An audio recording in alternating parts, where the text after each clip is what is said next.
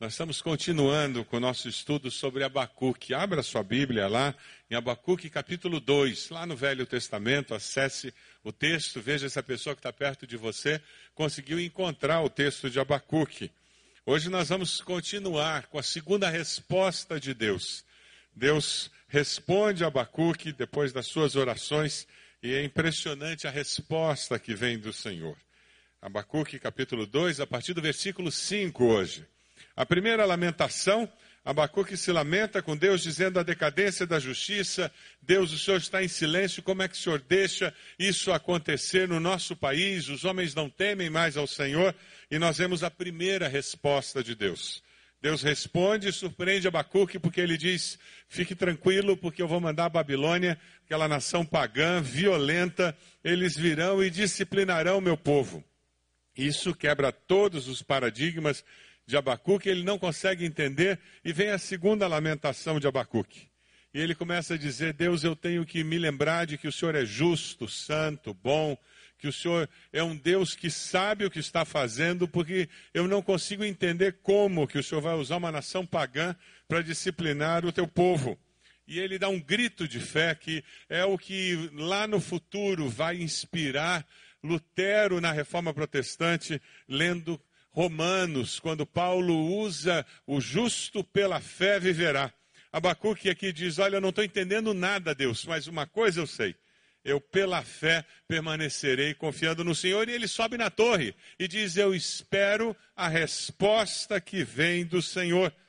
E o texto de Abacuque, que nós vamos ver hoje, contém a resposta que vem do Senhor. O juízo divino virá sobre a nação exploradora. Versículos 5 a 20, nós vamos encontrar isso. Semeadura maldita, colheita desastrosa. É assim que as coisas acontecem. Ninguém oprime impunemente, o julgamento de Deus virá. É uma questão de tempo. Não se iluda. O Império Caldeu, a Babilônia, sofrerá por causa da sua vida de maldade, a sua vida de destruição, da mesma forma como nos nossos dias, esse princípio divino continua funcionando. Aparentemente o ímpio parece que consegue atingir seus objetivos, aparentemente parece que aquele que oprime consegue sempre o que ele deseja, aquele que rouba consegue sempre ser bem-sucedido, mas não se iluda. Aquele que oprime não ficará impune. O julgamento de Deus virá. Hernandes Dias Lopes faz um comentário interessante que eu queria compartilhar com você. Quem semeia, colhe. Esse é um princípio bíblico. Colhe a mesma semente que plantou. E ainda com mais abundância. Não é assim que acontece? Você planta uma semente de feijão e colhe várias espigas. Você planta uma semente de milho, colhe várias espigas.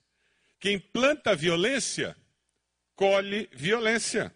Se você planta violência no seu lar, prepare-se. Vai ser isso que seus filhos darão de volta para você. É isso que você terá no seu relacionamento conjugal. Quem planta violência, colhe violência. Quem semeia ventos, colhe tempestade. Isso é a Bíblia que nos fala. Quem semeia carne, da carne colherá corrupção. Essa lei é universal, ninguém pode suspendê-la. É uma lei de Deus, ela acontece e sempre acontecerá até a volta do Senhor Jesus. Será assim. Nesse capítulo, nós vamos encontrar cinco juízos de Deus que virão sobre a Babilônia. Cinco juízos de Deus que continuam vindo sobre qualquer nação que seja uma nação opressora. Cinco juízos de Deus que vêm sobre qualquer pessoa que seja opressora, sobre qualquer família que seja corrupta.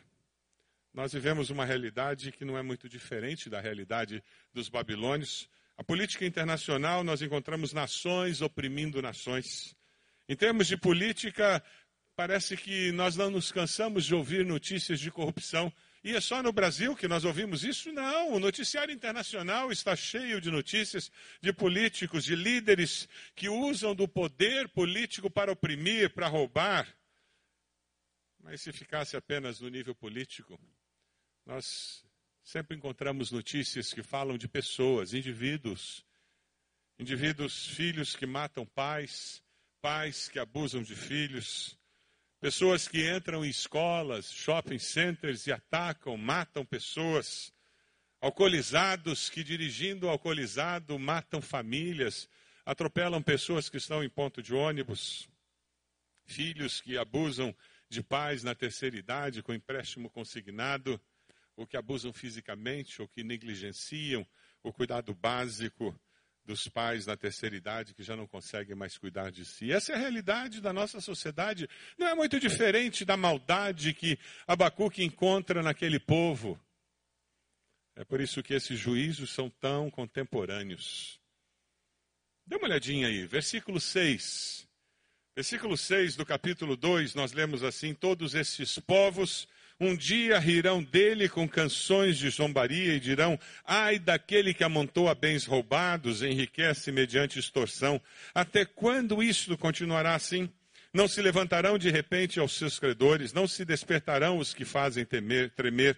Agora você se tornará vítima deles, porque você saqueou muitas nações, todos os povos que restaram o saquearão pois você derramou muito sangue, cometeu violência contra terras, cidades e seus habitantes. O primeiro juízo é a condenação do roubo, condenação da corrupção do poder.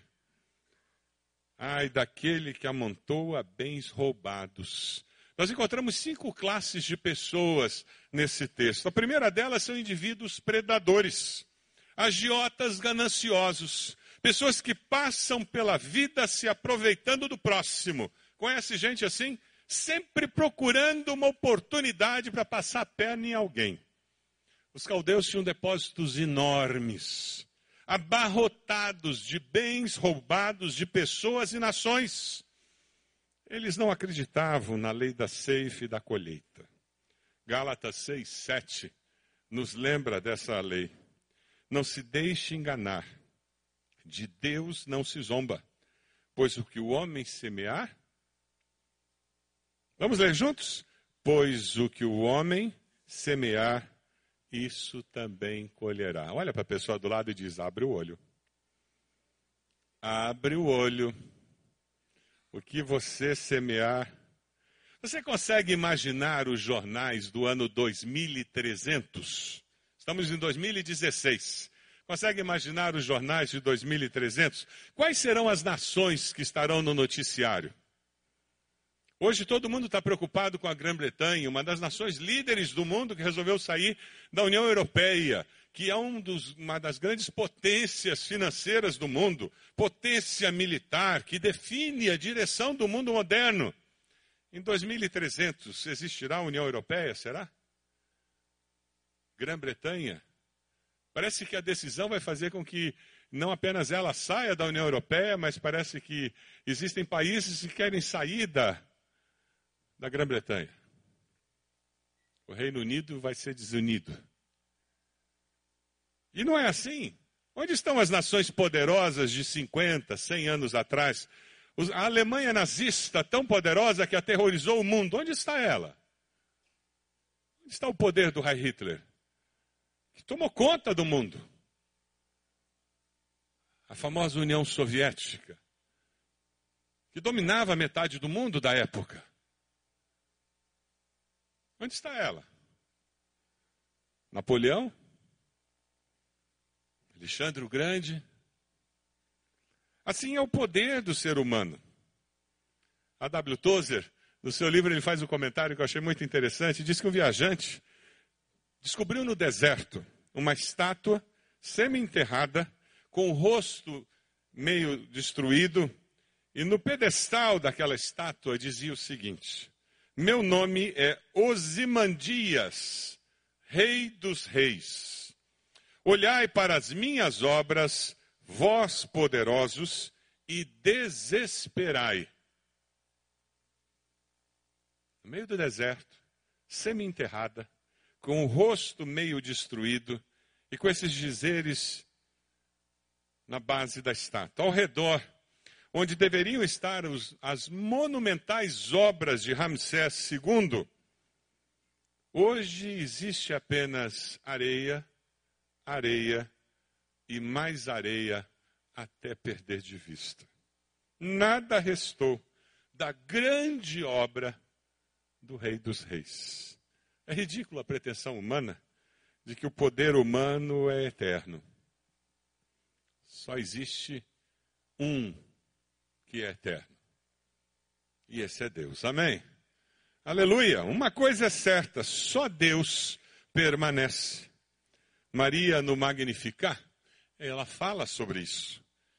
Ela diz: Deus, ele realizou poderosos feitos com seu braço dispersou os que são soberbos no mais íntimo do coração, derrubou governantes dos seus tronos, mas exaltou os humildes, encheu de coisas boas os famintos, mas despediu de mãos vazias os ricos. Deus sempre fará justiça. Aleluia!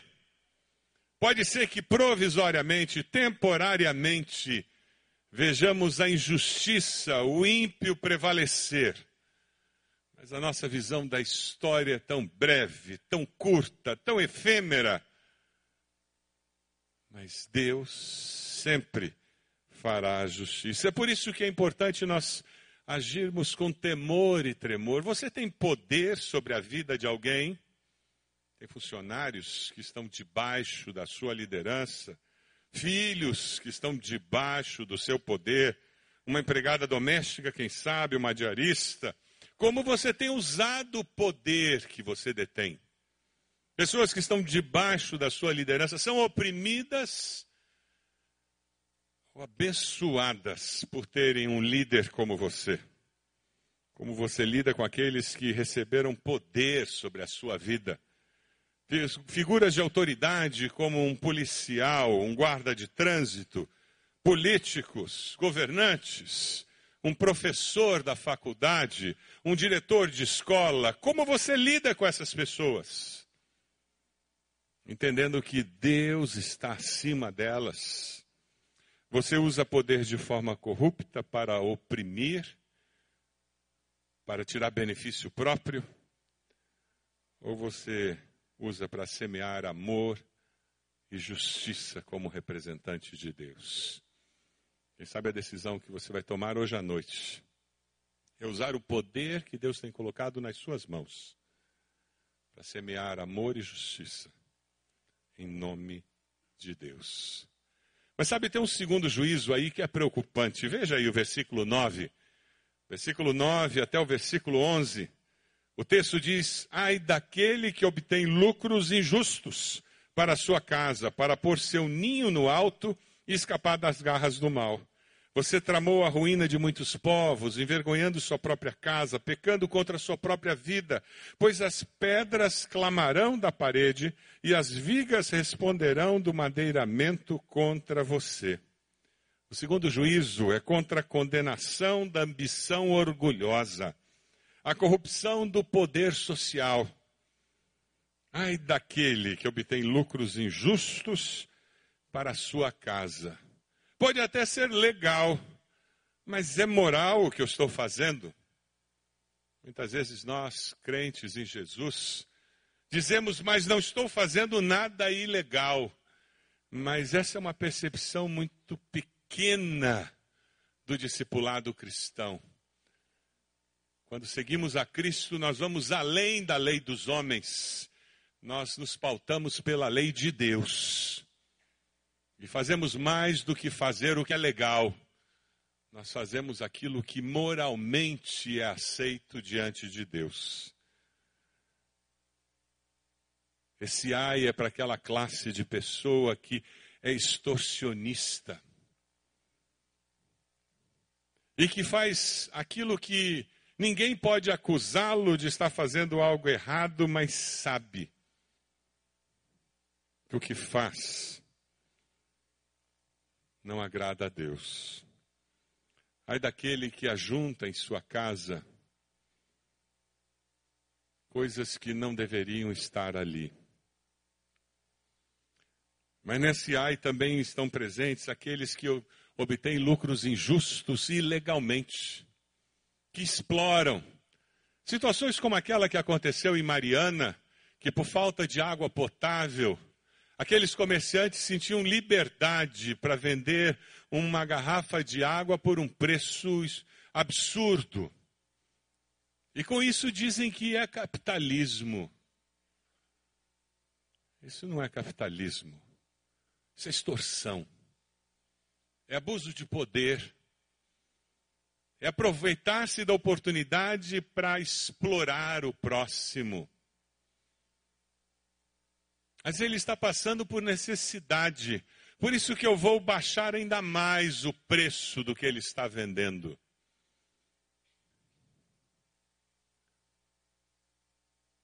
Legalmente não estou fazendo nada errado. Mas como cristão, é algo adequado? É justo? As riquezas da Babilônia foram ganhas ilegalmente. Porque Deus estava ausente das relações comerciais. Deus está presente nas suas relações comerciais, nas suas negociações. Existe uma proposta de que as suas negociações promovam justiça em nossa sociedade. Não é que você vai ser enganado, mas é em que você vai promover justiça. Alguém fez um teste social muito interessante. Dê uma olhadinha nesse vídeo que vai passar. Fala galera, David Mafra na área. Hoje eu vou fazer um teste de honestidade. Eu falsifiquei uma telecena premiada e eu quero saber quem vai dizer para um cego que ele ganhou. Acompanhe aí, vamos nessa. Opa, oi, com licença, tudo bem? Amigo, me diga uma coisa, é, você pode me ajudar? Eu que eu comprei esse bilhete de telecena aqui eu queria saber se eu ganhei alguma coisa, porque eu sou cego, eu raspei, mas eu não, não consigo enxergar. São três valores iguais. Se tiver três valores iguais, eu, eu ganhei. Você pode me ajudar? Três valores iguais? É, são, tem que ter três números iguais aí, de qualquer valor.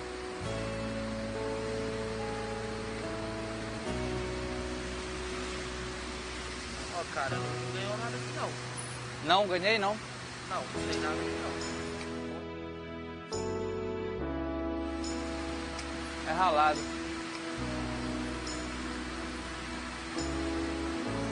Tenho, tenho deficiência visual e. Eu queria só saber se eu ganhei alguma coisa com isso aqui. Ah, tá, como que eu faço? É, tu vê aí se tem, tipo, três números iguais. São três? É, são, são, tem que ter três números. valores iguais. Aí se tiver, eu ganhei. Aí Uhum. tu me diz se eu ganhei, por favor, tá? É que eu não enxergo. Bom, não tem nada aqui não. Não, não tem nada aí, não? Poxa, viu? Então tá, você me devolve pra eu jogar no lixo, Não, eu jogo pra você, já tá ali do lado. É caminho de onde eu tô indo. É? É, eu levo pra você. Não, mas eu, eu não, queria... não, aqui perto.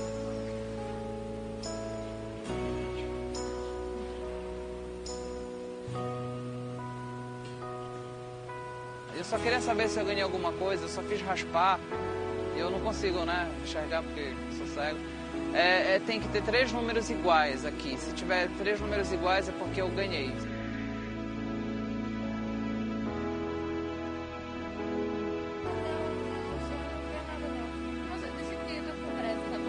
Sério, mas eu não ganhei nada, não? Moça?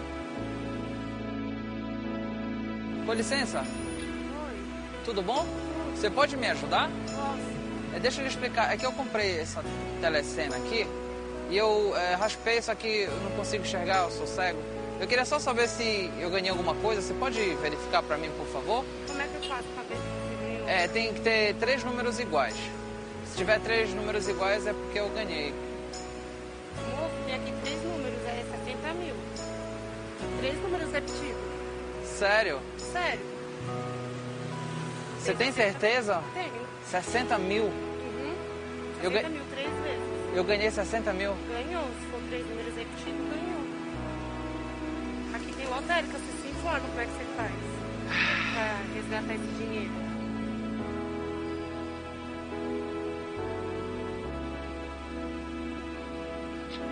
Muito obrigado. Mas na verdade eu não sou cego. Eu tenho visão. Isso aqui é um teste social. E eu ganhei. Mas não foi 60 mil não. Eu ganhei foi o dia por contra uma pessoa tão honesta quanto você, que está batalhando a vida vendendo bombons. Tem uma câmera ali, ó.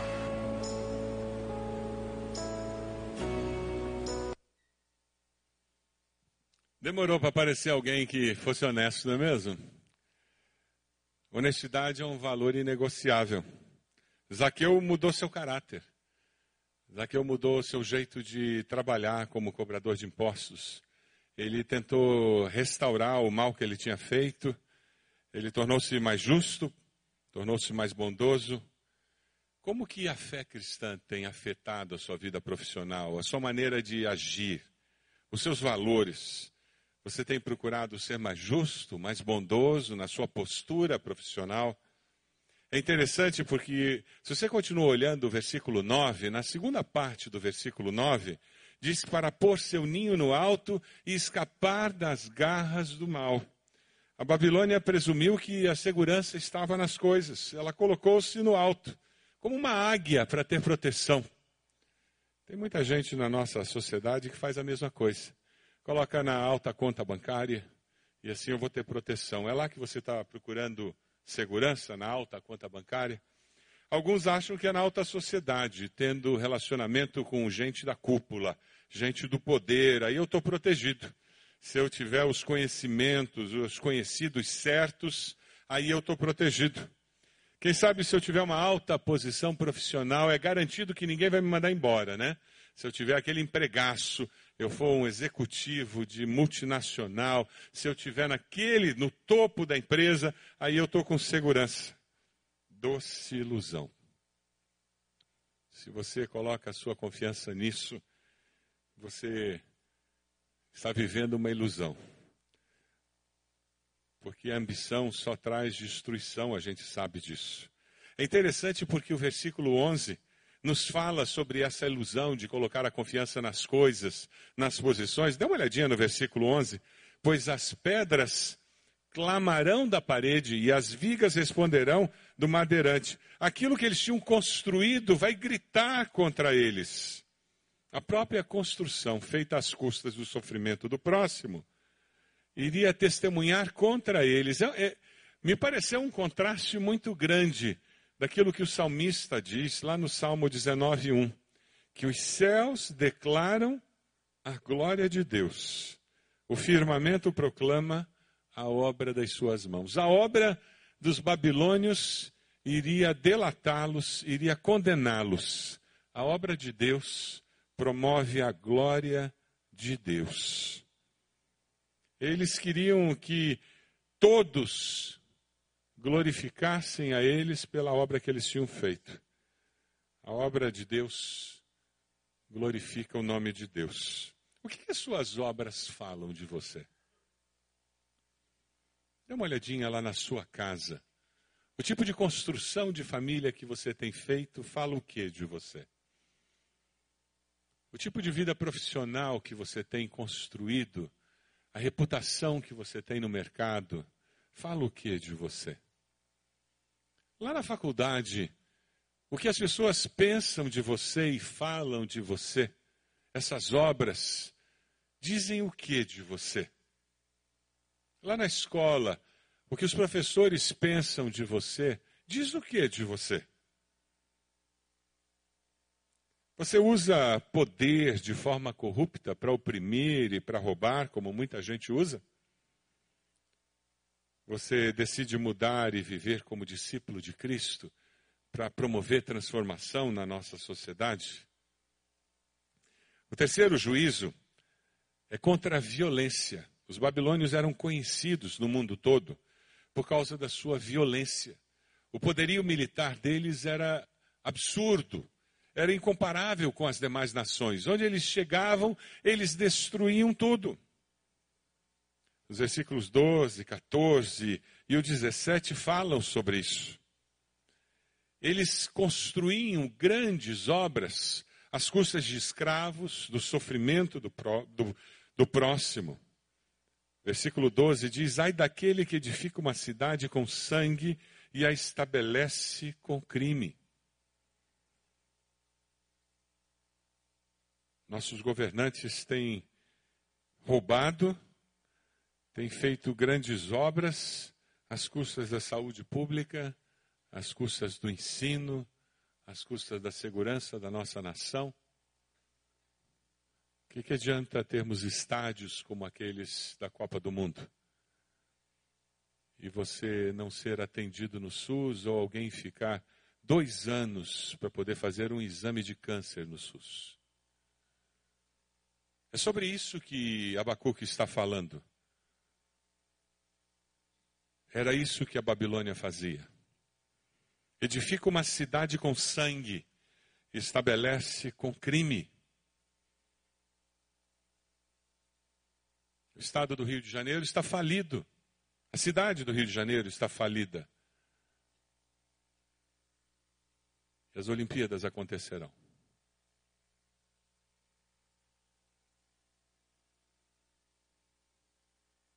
Meu genro trabalha num, num hospital do estado. Não tem fio, ele é cirurgião. Não tem fio de sutura para cirurgia. Não tem fio de sutura para cirurgia no hospital público.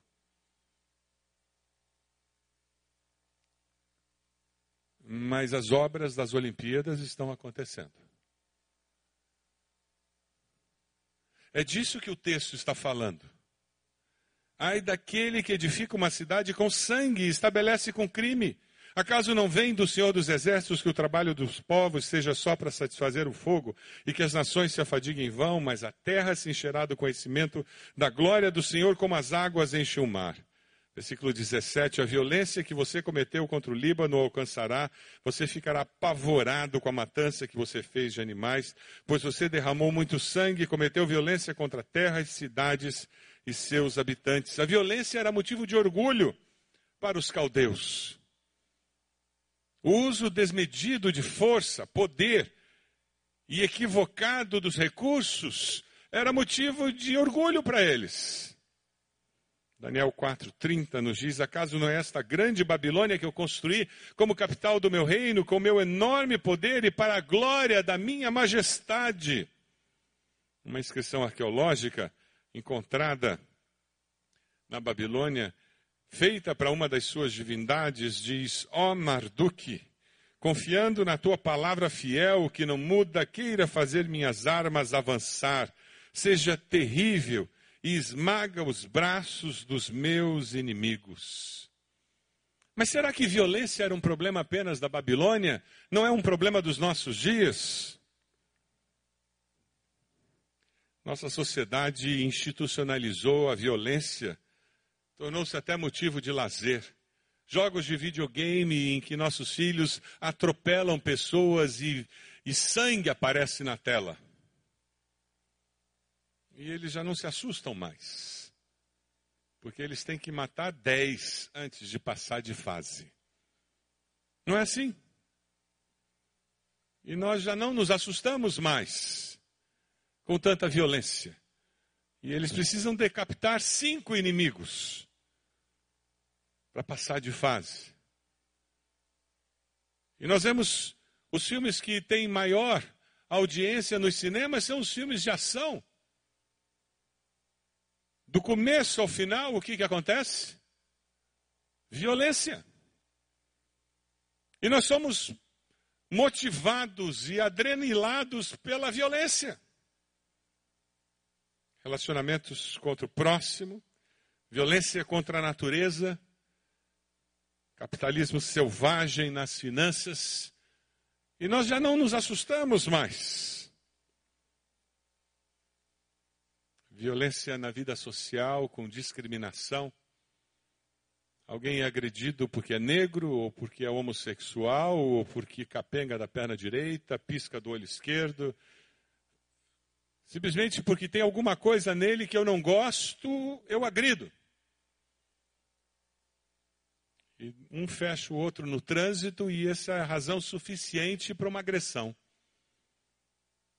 E dois adultos, supostamente civilizados, saem do carro e rolam pelo chão. Felizmente não tem uma arma, porque se tiverem, arrisca de um dar um tiro no outro. Violência. Vivemos em uma sociedade em que a violência está institucionalizada.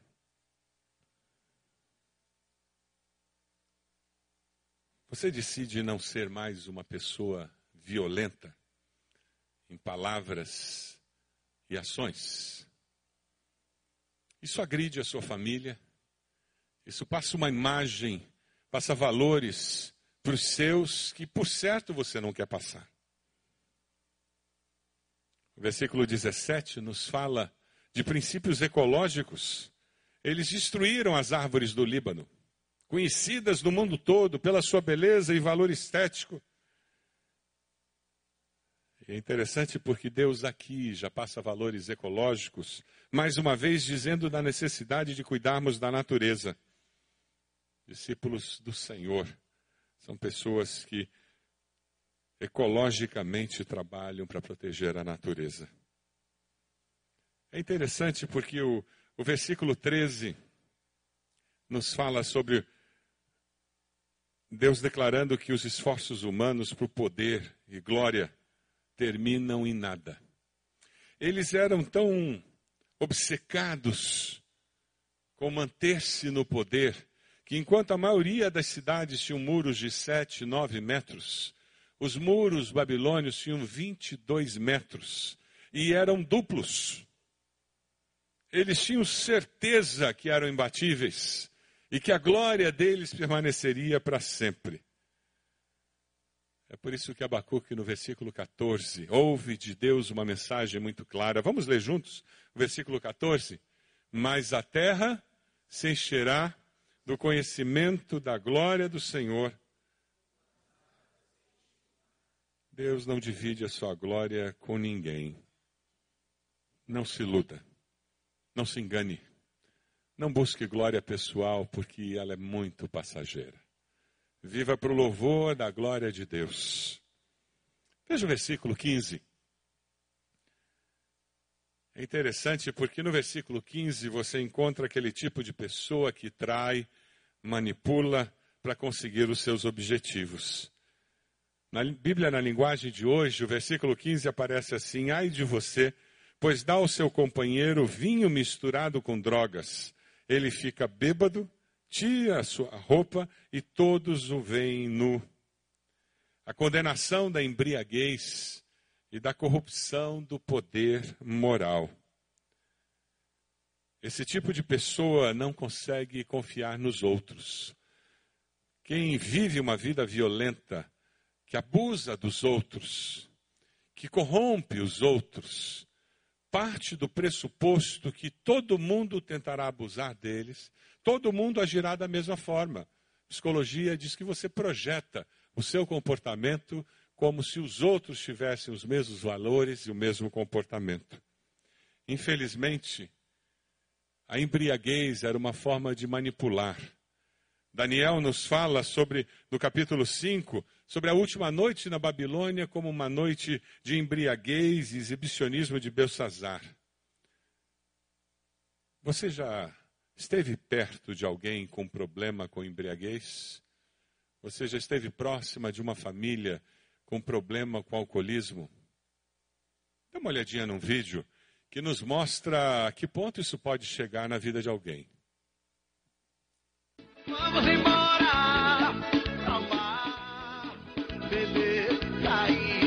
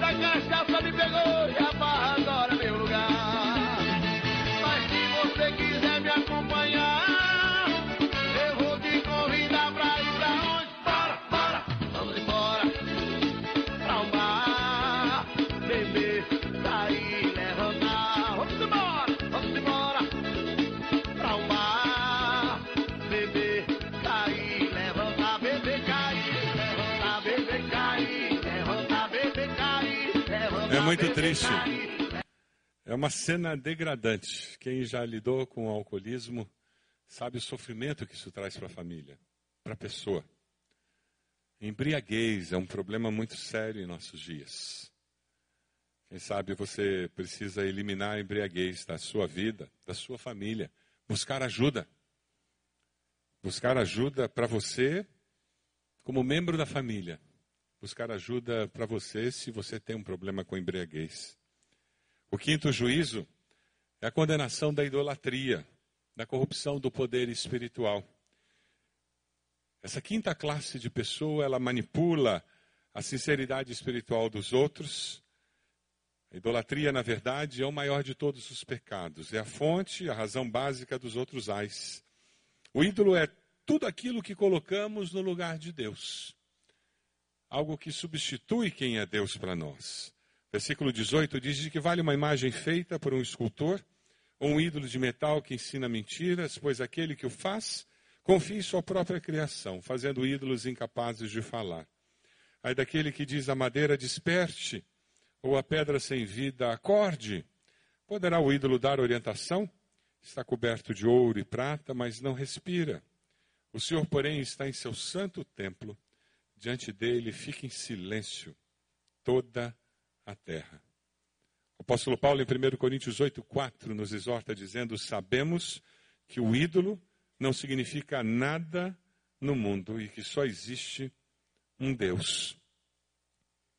Sabemos que temos ídolos quando alguma coisa toma o lugar de Deus no nosso coração, assume a direção da nossa vida, assume o controle das nossas decisões. Deixa eu olhar o horóscopo antes de decidir sobre a viagem. Eu não confio muito em horóscopo, mas vai que. Eu não confio muito nessas coisas, mas mal não faz, né? Então vamos plantar um comigo ninguém pode, espada de São Jorge na entrada de casa. Eu não acredito muito, mas mal não faz. Superstições que começam a tomar uma posição em nossas vidas e começam a substituir a confiança em Deus. Aquele povo não cria em Deus, não confiava em Deus eles não olhavam para Deus como a fonte de segurança para a sua vida. Quando olhamos esses ais, quando olhamos esses alertas que vêm da palavra de Deus, nós temos que sondar o nosso coração, olhar para dentro e dizer: Deus, o que desses alertas servem para a minha vida hoje? em 2016. Você pode abaixar sua cabeça, fechar seus olhos. Tem um hino muito bonito, que tem uma mensagem preciosa que vem do Salmo 139. Sonda-me, ó Deus, e vê se há em mim algum caminho mau, guia-me pelo caminho eterno. Os olhos fechados. Se você conhece a letra desse hino, esteja cantando como uma oração ao Senhor agora. Deixe Deus falar ao seu coração.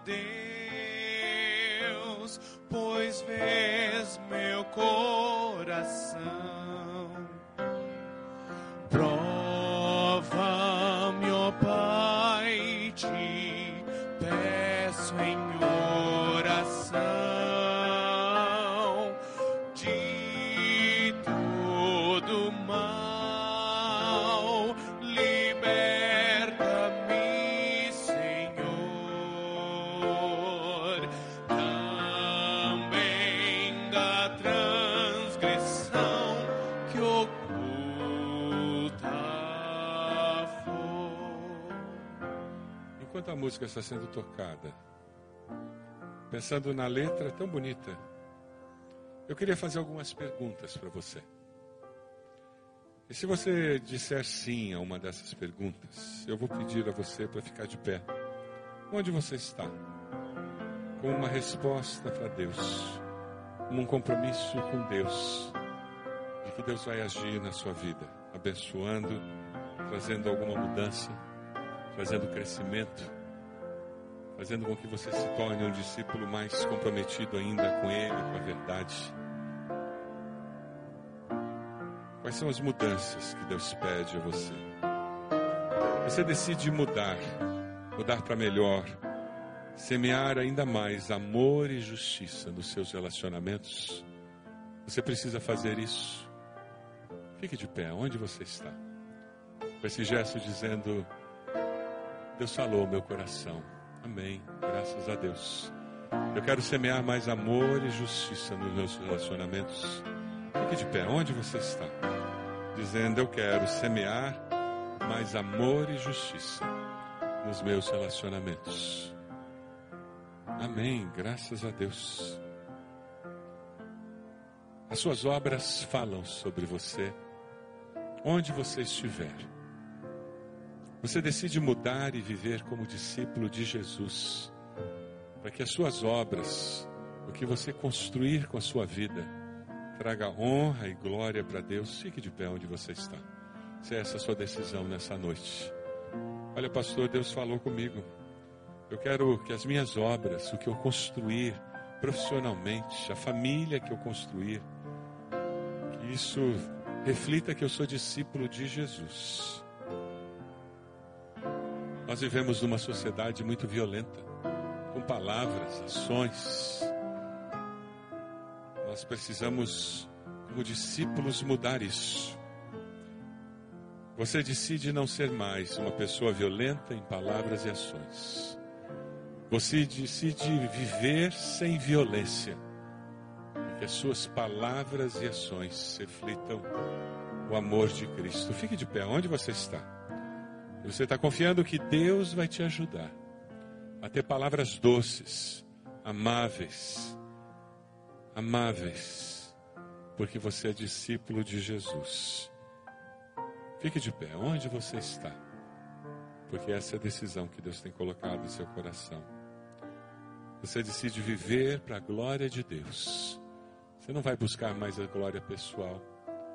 Você quer que o que você construir com a sua vida, você quer que os seus dias glorifiquem a Deus a cada instante.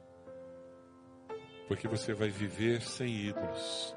Só o Senhor será o centro da sua existência. Você vai acabar com os ídolos do seu coração. Não vai ser mais aquele filho, aquela namorada, aquele namorado não vai ser mais sua profissão, não vai ser esposo nem esposa. Deus será o centro da sua existência. Fique de pé.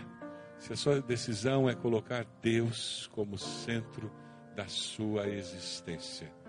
Só o Senhor é Deus. Só a Ele eu servirei. Fique de pé, com esse gesto dizendo: só o Senhor será Senhor da minha vida. Graças a Deus. Deus amado, o Senhor conhece os nossos corações.